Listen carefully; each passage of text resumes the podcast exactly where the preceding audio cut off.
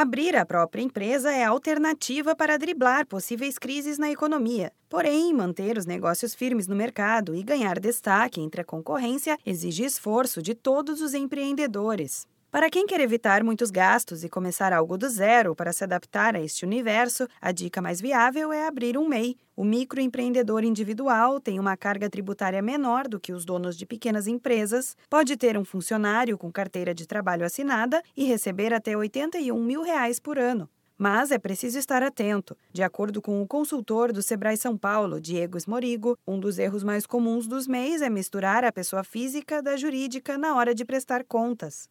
Geralmente, quando a pessoa inicia uma atividade empreendedora, muitas vezes ele confunde as contas da pessoa física com a jurídica. O caixa vira o bolso da calça dele. Então, é, ele não separa o que é dinheiro da empresa e não separa o que é dele. Muitas vezes acabou o estoque, ele precisa comprar e a empresa está sem dinheiro. Ele tem que entender que entrou aquela receita, uma parte daquele dinheiro que está no caixa, a gente pode chamar de prolabore, que a gente pode entender como salário do empreendedor. Agora, a outra parte desse dinheiro é da empresa, para reinvestimento para compra de equipamento, para manutenção do capital de giro.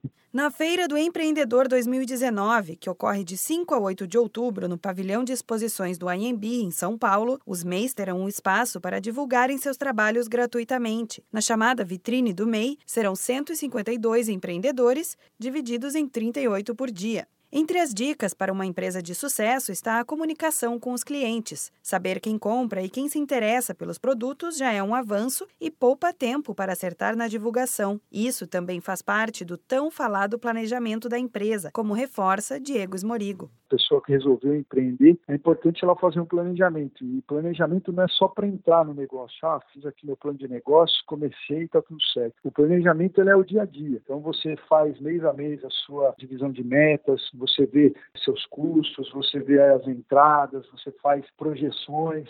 Acesse feiradoempreendedor.sebraesp.com.br para saber mais sobre o evento e conhecer as empresas que vão participar. As inscrições para visitantes são gratuitas e a programação está cheia de palestras, games e informações sobre empreendedorismo. Da Padrinho Conteúdo para a agência Sebrae de Notícias, Renata Kroschel.